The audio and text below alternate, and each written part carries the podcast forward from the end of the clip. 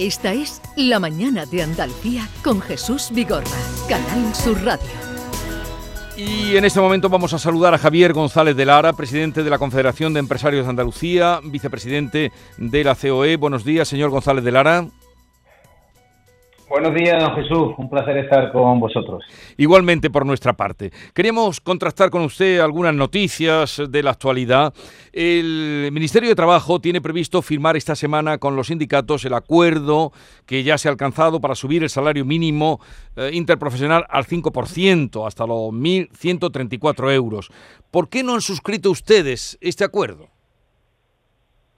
Bueno, mm, eh, no lo hemos suscrito porque hay muchas razones, don Jesús. Lo primero, nosotros lamentamos profundamente los empresarios españoles, ¿no? En general y todas las organizaciones, el escaso esfuerzo del gobierno eh, para que pudiéramos entrar en un acuerdo para actualizar el salario mínimo. Estamos a favor de actualizar el salario mínimo, pero no como se ha hecho.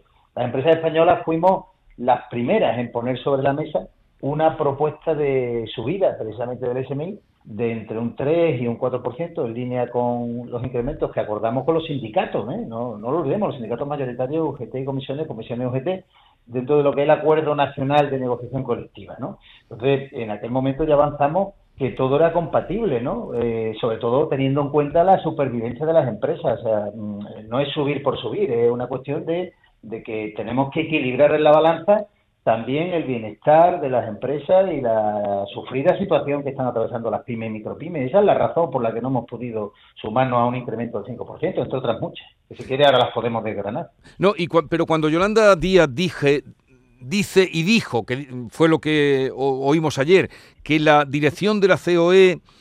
Eh, hubiera estado de acuerdo en la subida, pero que um, internamente parece que no hubo acuerdo. Usted que está ahí metido en el meollo, ¿nos puede decir si eso es así? No, no es así, absolutamente no es así. Ha habido una unidad de acción plena y con unos criterios muy claros. Eh, insisto en que eh, una subida desmedida del salario mínimo, como se ha hecho, eh, puede generar muchos problemas a las empresas, hacerlas incurrir en pérdidas, sobre todo a, a este tejido empresarial español y andaluz que tenemos de, de pymes, micropymes y autónomos, ¿no? Desde que se pueden generar muchísimos problemas en determinados sectores y territorios. Y, nosotros hemos insistido en dos temas, don Jesús. Por un lado, eh, en moderar siempre los incrementos en base a, los parámetros que establece el Estatuto eh, de los Trabajadores, que habla de tener en cuenta, quiero recordar que era el artículo 27, eh, que hay que tener en cuenta lo que es la inflación. La inflación ha estado en un 3,1% y se ha subido un 5%. Se ha subido un 5%. La productividad media alcanzada en el año anterior, que ha caído, por cierto, un 3,8% en nuestro país. Y luego la coyuntura económica, que no está para tirar cohetes. Es decir, que nosotros somos gente sensata. Nosotros somos gente sensata. Eh, eh, no se ha tenido en cuenta tampoco dos propuestas que habíamos aportado, que era que las empresas contratistas con el sector público, eh, que bueno, se le pudiera revisar el precio de dichos contratos. Si usted me sube el salario mínimo, pues también súbame eh, bueno, pues el, precio de los contratos, ¿no? Que en muchos casos son plurianuales de prestación de servicios. Y otro y otro punto, otro punto que es sorprendente y esto da para mucho, que es mucho hablar de la España vaciada, del espacio rural, pero no se ha tenido en cuenta la propuesta de COE, de CEPIME, decir, oiga, pues bonifique un tanto por ciento de las cotizaciones sociales al sector agroalimentario, al campo tan sufrido y además con la sequía, con esa necesidad imperiosa de agua que tenemos y bueno, pues no se ha tenido en cuenta. Luego al final, ¿qué ocurrirá? Porque al final se tirarán los agricultores a la calle, que no lo sé, como pasa en Alemania, con tantos sitios. todo el mundo se le llena la boca de ideología, se le llena la boca de cuestiones que, que están al margen de los puros datos económicos que nosotros hemos planteado. Nosotros estamos a favor de subir eh, los salarios y estamos a favor de que haya un bienestar de los trabajadores, pero, pero para eso está la negociación. Lo que no puede convertirse, si me lo permiten, en ese hecho insólito de, de plantear la subida del SMI como un premio o un castigo. O sea, si te sumas, te premio y si no te sumas, te castigo. O sea, esto me suena como una novela, no sé, de, León Tolstoy, ¿no? De guerra paz, menos castigo. O sea, es una cosa un poco sorprendente. La verdad que no lo hemos vivido en muchos años. ¿Hay desencuentro entre patronal y gobierno? Mire usted, nosotros no tenemos, eh, no podríamos definir esa calificación de, ese encuentro. Nosotros estamos abiertos siempre a sentarnos, a negociar. Eh, hay mesas abiertas de diálogo social que están siendo productivas. Se está hablando de muchos temas importantes, pero, pero también es verdad, es verdad que mm, yo creo que eh, en este país sobra el ruido, sobra la crispación, sobra demasiado mercadeo de temas importantes, donde se nos olvida que hay que hablar de un futuro de las pensiones, que hay que hablar del futuro de nuestros jóvenes, que hay que hablar de grandes pactos de Estado, de la educación, de la formación, eh, del agua, de, tantos retos. Mire usted, ahora se están reuniendo en la cumbre de Davos eh, nada menos que las grandes potencias del mundo y la, en fin, las grandes corporaciones. Se está hablando de, del futuro del empleo, se está hablando mm, por dónde va a ir la inteligencia artificial, se, va a hablar de los grandes problemas y desafíos de la humanidad y, yo veo que nuestro país está quedando muy muy alejado de esos grandes debates, esos grandes temas importantes, porque estamos en otras cosas y creo que usted me entiende. Y los empresarios queremos centrarnos en lo que a los ciudadanos les preocupa, que es el empleo y sobre todo que haya un mantenimiento de la actividad económica por parte de las empresas. ¿A qué edad debemos jubilarnos?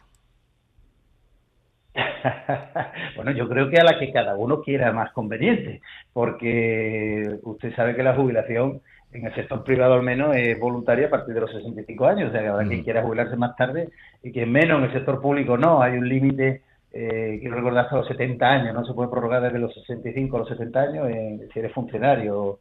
eh, en fin, en el sector público. a ver, yo creo que, esto es un tema que hay que analizar con serenidad. Usted me lo acaba de preguntar así directamente. ¿Usted cree honestamente que hay un debate serio en este país sobre eso?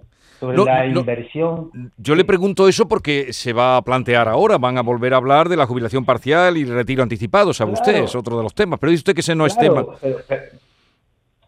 Sí, sí es tema, claro que es tema, pero lo que no puede ser es que yo le traigo ya el menú preparado y cocinado, pero no analizamos cuál es la proyección de, en fin, de, la curva eh, poblacional, de, la esperanza de vida, de, la inversión de la, de la pirámide demográfica, de, cómo se va a sostener el modelo, eh, si va a ser todo incrementando las cotizaciones sociales de las empresas, si eso es el modelo, claro, es muy fácil, yo le hago propuestas y si usted está conmigo, pues yo le premio, si usted está en contra, pues yo le castigo. Si ese es el formato, eso no es diálogo social, eso es otra cosa. Nosotros creemos que hay que hablar con mayor rigor, hay que pensar con sensatez. Mire usted, el, alza de las cotizaciones y del eh, salario mínimo, eh, que estoy a favor de subir, insisto, que no haya quien me pueda interpretar mal, pero eleva en 1.200 euros el coste por cada trabajador que cobra ese salario mínimo. Usted piense, no ya en las empresas que lo van a pasar mal, son 1.200 euros al año, ¿eh? Al año. Pues dice, no, son, son 100 euros al mes, sí, sí, 1.200, euros que son 14 pagas.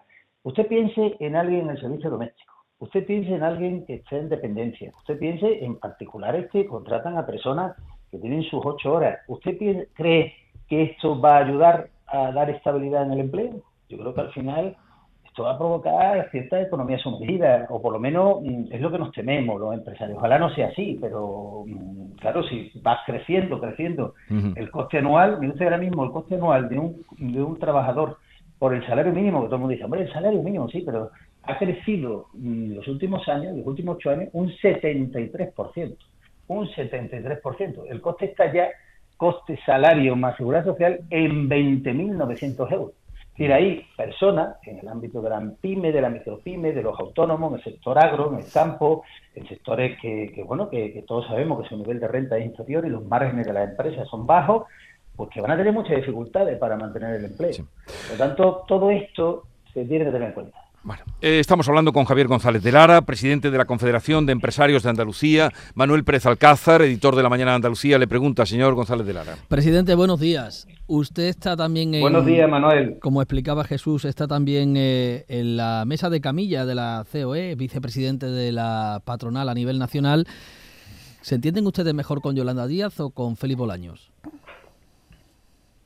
Bueno, yo creo que son ámbitos distintos, ¿no? Eh, realmente nos entendemos bien con todo el mundo. Yo creo que con buena voluntad se entiende uno. Eh, ¿El problema cuál es? Insisto, yo creo que hay demasiada ideología, demasiada carga de, buscar unos resultados inmediatos cuando a lo mejor se ha tenido un fracaso parlamentario y donde de manera mm, urgente hay que sacar adelante el salario mínimo porque así recupero mi credibilidad. Y creo que me estoy explicando. tenemos que dejar al margen de la política cortoplacista decisiones muy relevantes que afectan a, la sufrida situación de las pymes y las micropymes y también de los trabajadores, porque los trabajadores quieren, lógicamente, que mejore su calidad de vida. Es que ha subido muchísimo el coste de la vida, eh, estamos viendo muchísima incertidumbre, eh, no solo internacional, por los conflictos bélicos activos, por la inestabilidad sociopolítica, y eso es lo que tiene que hacer el responsable político, generar estabilidad, que es lo que no se hace en este país, porque si no ustedes no estarían todo el día generando una cantidad de análisis de noticias sorprendentes. Todos los días son sorpresas porque no estamos en un modelo de estabilidad, de normalidad, sino permanentemente de a ver qué sucede entre determinadas fuerzas políticas y las ocurrencias que diariamente se les va pasando por la cabeza. Sí, pero eh, efectivamente el salario mínimo finalmente se ha aprobado sin el concurso de la COE, porque no han atendido sus eh, propuestas, como ya ha explicado usted mismo, y ahora la vicepresidenta eh, Yolanda Díaz y ministra de Trabajo quiere negociar con ustedes ese decreto que tumbó Podemos sobre la reforma del subsidio de desempleo. Parece que desde la parte socialista del gobierno quieren que sea Félix Bolaños quien retome esas negociaciones para que lleguen a buen puerto. Por eso le preguntaba. Sí, sí, sí, es correcta su pregunta. Sí, y le decía que, estamos abiertos, estamos abiertos a la negociación, estamos abiertos a sentarnos, pero comprenderá usted que cuando me vuelcan el decreto, mm, recurro a los empresarios para ver si lo salvo y busco una solución. No digo que no lo hagamos, estoy intentando decir que queremos, hmm. queremos ver propuestas serias y queremos ver rigor. Yo creo que nos falta un poquito más de rigor, de sensatez, de no estar en esta precipitación eh, permanente que nos genera tantísima inestabilidad. Yo creo que se ha visto en todos los barómetros, en todos los análisis eh, socioeconómicos últimos, ustedes los manejan diariamente, el, gran problema el gran problema que, que, reivindicamos los empresarios, pero yo creo que todos los ciudadanos en general la inestabilidad política nacional. Es excesiva. Yo creo que este ruido hay que bajarlo, menos decibelios, tenemos que asumir los retos a los que me hablaba. Yo me gustaría que, que el gobierno tenga interés en saber qué se decide en Davos porque ese es el mm. futuro de la humanidad y el futuro de la economía y el futuro del empleo, pero nadie habla de eso. Entonces, creo creo que por ahí deben ir los tiros y sobre todo estaremos siempre abiertos a sentarnos y a negociar con el gobierno, por supuesto, sea del color que sea. O sea, ¿usted tiene más confianza en Davos que en el gobierno de España? No, estoy esperanzado en que Davos nos dé luces eh, y le ilumine a algunas personas que están en sus despachos con las luces apagadas. Eh, están en otras claves, están mm. exclusivamente dedicados al mercadeo de mayorías parlamentarias, pero no se aborda con rigor los grandes problemas de España. Ustedes están viendo que con el serio problema que tenemos en Andalucía y en la mitad de España, hacia el sur, mm, se esté hablando del agua. ¿Alguien se preocupa de hablar de cómo afrontar una sequía tremenda con infraestructuras, con inversiones, con regeneración, con desaladoras. ¿Dónde está ese plan? ¿Dónde están esas mesas que transmitan confianza a media media España? Donde le digan, oiga, que porque hay una España más húmeda, una España que, bueno, que por distintas razones todos sabemos que van a tener, no digo excedente de agua, pero una situación mucho más beneficiosa, pero la otra España que es productiva, que tiene futuro, que como es el caso de Andalucía, está absolutamente arrinconada. Es decir, yo, yo pienso que hay muchos temas muy relevantes que no se están analizando y si hablamos del modelo de, empleo, del modelo de trabajo, del futuro, pues más de lo mismo. Creo que, que no se ponen luces largas. Y por eso decía lo de Davos, es como una ironía, si ustedes me lo permiten, ¿no? A ver si nos ponen aquí una gran, una gran pantalla que nos haga ver cuál es el, el, futuro no solo de la humanidad, sino de España, para que nos demos cuenta que no podemos ir por libre en tantas discusiones, generando tanto ruido, sino estabilidad política, seguridad jurídica y certeza económica. Presidente, ¿habrá foto de, Pedro Sánchez mañana en Davos con los grandes representantes de las empresas españolas en el IBEX? En la última cumbre no asistieron a, la intervención de Sánchez, aunque mañana parece que eh, han forzado un poco la agenda para que puedan estar presentes ¿no? cuando intervenga Pedro Sánchez. Lo digo por los desencuentros que hubo entre el gobierno y algunas de las empresas por los impuestos a, la banca, a, a las energéticas o por la salida de Ferrovial. Sí, es posible que haya esa foto y además no le daría más importancia que eso, una foto. La cuestión es que para los empresarios la foto no tiene apenas valor, les soy sincero, es una foto de cortesía institucional muy respetable, pero el problema es que el político sobredimensiona la fotografía y el ciudadano ya está cansado. No se trata de fotos, se trata de estrategias, se trata de analizar el futuro, ¿no? Eh, y, tener claro que se quiere, ¿no? señor González de Lara, mm, quería hacer una pregunta también Javier Caraballo. Javier, adelante. Muy buenos días. A ver, esto que usted dice de las luces largas, en Andalucía yo creo que tenemos que poner las luces largas, pero para mirar hacia atrás, hacia los incumplimientos. No hay provincia, no hay capital en Andalucía que no tenga una gran obra de infraestructura que lleve décadas de retraso. la última que es muy peculiar es el puente sobre el Guadalquivir de la circunvalación S40 de Sevilla. Esta obra eh, se paralizó en 2012, o sea, ya vamos para 15, casi 15 años de paralización de la obra. Y después de todos estos años diciendo que había que hacer un túnel, ahora se decide hacer un puente. Un puente que, que, que bueno, está en las puertas de Doñana, Ayer mismo la patronal de la construcción, el ayuntamiento, el puerto de Sevilla, los ayuntamientos de la zona, eh, dijeron que, que, vamos a ver que, que, solamente se hace el puente porque es más barato, pero que lo suyo es un túnel allí. Eh, ¿Qué tenemos que hacer? ¿Qué hay que hacer en Andalucía para que todo esto tenga algún efecto? Si lo pide Puigdemont mañana, le hacen no un túnel, le hacen cuatro túneles. Y, en Andalucía, pues este tipo de obras simplemente pues se quedan paralizadas. ¿Qué tenemos que hacer?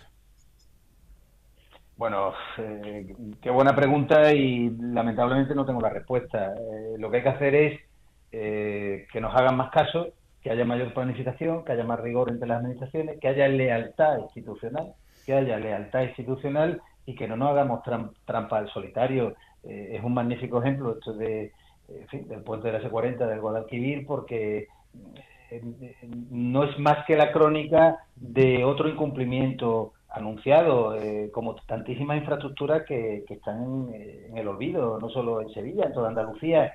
Yo creo que de eso se trataba mi reflexión. Tenemos que poner luces largas, tenemos que ser serios, tenemos que abordar los grandes retos que tiene nuestra tierra. Y nuestra tierra, diría Andalucía, por supuesto, pero también España. Hablar de agua, Primero, hablar de energía. Segundo, hablar de movilidad, de infraestructura, lo que tú estás diciendo, Javier. Cuarto, vivienda. Nadie habla de vivienda en este país. ¿Qué está pasando con los jóvenes? Pero no se habla de vivienda. Hay un plan de vivienda, yo no lo conozco. Vivienda y suelo productivo, porque hay que vincularlo. Queremos suelo los empresarios para poder seguir creciendo nuestras empresas. Y en quinto lugar, vamos a hablar de formación y de talento. Se habla de formación y de talento en Andalucía. Yo, por eso digo agua, energía, movilidad, infraestructura. Me lo sé de memoria, vivienda, suelo productivo, eh, formación, talento, eso es lo que quieren los ciudadanos, eso es lo que quieren las empresas. Y los países que se asocian con las empresas, los gobiernos que se asocian con las empresas, generan desarrollo y lo más importante, progreso, porque los que de verdad generamos progreso somos los empresarios, somos los que generamos empleo.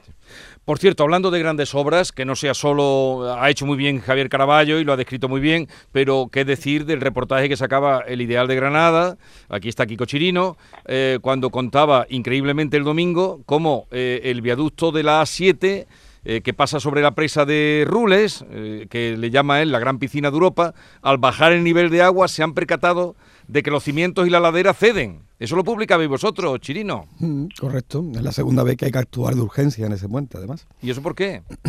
Pues porque en gran parte lo comentaba también eh, González de Lara y lo comentaba también Javier. En esta tierra se hacen los proyectos y tardan tanto desde que se plantean hasta que se empiezan a ejecutar y hasta que se terminan que en ese, en ese intervalo de tiempo suceden muchas cosas. Y estamos hablando de una autovía, la A7, que empezó a diseñarse por Granada hace más de 20 años, y una presa que lleva más de 15 años llena y sin uso, apenas. Eh, como está sucediendo con las obras del AVE por Loja, cuando se está haciendo la variante, y ahora resulta que lo que se diseñó y se proyectó en su día, los estudios ambientales de su día, atraviesan una villa romana y tienen un tramo parado. Claro, cuando tú diseñas una sin planificación, sin planificación coordenada, pues coordinada, pues cuando haces una, un viaducto resulta que después sobre debajo del viaducto tienes una presa y la presa pues tiene las condiciones de las condiciones de, de una de cimentación de una presa. Entonces no se hizo el proyecto de los dos proyectos evidentemente no se hicieron de manera coordinada y compensado uno con otro. Eh, me estoy deprimiendo. No, no, pero no, Es, una manera de hablar, es una manera de hablar. No, pero que el problema es que le damos vueltas siempre a lo mismo y aquí no hay capacidad. Es que esto es una cosa de, de los andaluces, de las organizaciones patronales, sindicales, los partidos políticos. Si vemos entre todo que objetivamente hay un problema de maltrato con alguna infraestructura, pues, eh, en fin, esto solamente tiene un camino, ¿eh? Esto lo, lo cantaba Carlos Cano. Si en vez de ese pajarito fuéramos tigres bengala, a ver quién sería el, guapito de meterlo en una jaula. Pues es eso, dejar de ser pajarito y empezar a ser un poco más tigres bengala. Eh, bueno, lo tenemos que dejar aquí. Eh, señor González de Lara, venga, la última palabra, la última reflexión, que ya voy de tiempo fatal. Nada, eh, yo encantado de estar con vosotros, que hay que tener esperanza, hay que tener confianza. Andalucía es una gran tierra y a pesar de tantas dificultades, eh, hay más de 545.000 empresas andaluzas que representan el 16% nacional con sus miles y miles de trabajadores que están sacando adelante sus negocios y hay hoy miles de, autónomos, autónomas, pymes, micropymes que están diciendo esto no van a poder con nosotros a pesar de las dificultades, pero son muchas, son muchas y lo estamos pasando mal y, y hay que tener esperanza, confianza en el futuro. Bueno, lo dejamos aquí. Eh, Javier González de Lara, gracias por estar con nosotros.